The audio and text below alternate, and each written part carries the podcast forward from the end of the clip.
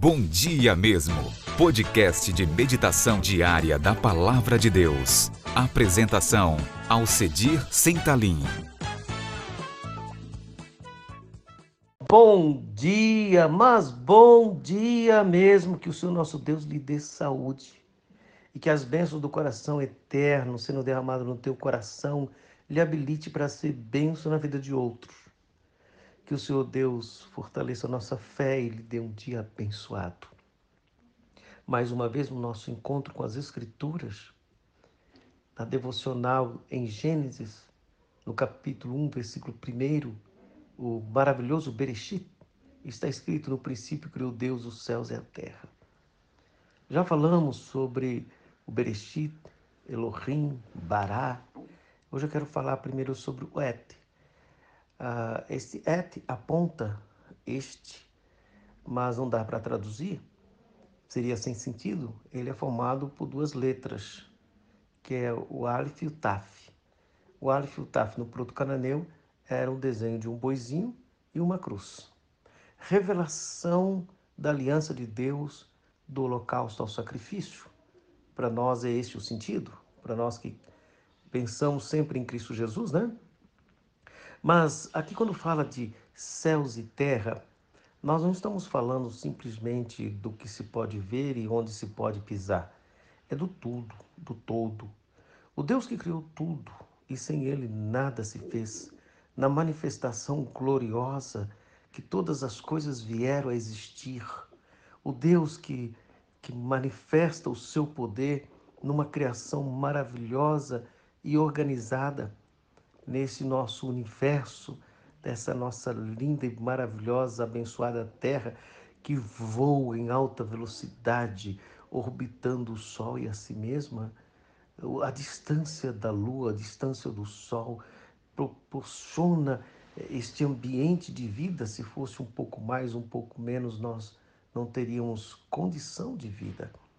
O que nós temos então em Gênesis não há nada específico sobre o que podemos ver ou apalpar, mas em todas as coisas que foram criadas no devido tempo, conforme a vontade de Deus.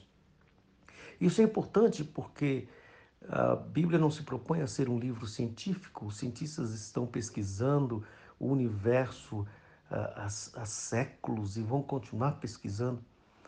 A proposta das Escrituras é revelar o Deus. É, é, é um, é um é mais ou menos uma teoria da causa e efeito. É, tem um criador, tem uma mente brilhante, maravilhosa, que não só criou, mas organizou, mantém e providencia. O nosso Deus criou todas as coisas e nós assim cremos pela fé e aceitamos pela fé segundo as Escrituras. Há muitas coisas que nós não sabemos, mas saberemos depois, conforme está escrito em Deuteronômio capítulo 29, versículo 29. Na glória saberemos tudo. Aqui somos limitados a saber.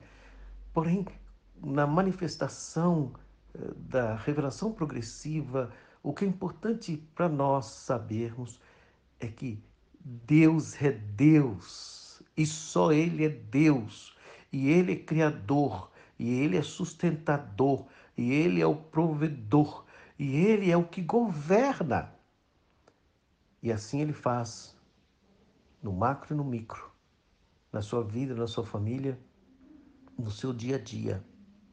O Deus que controla o universo e faz tudo acontecer de forma maravilhosa, não lhe abandonará.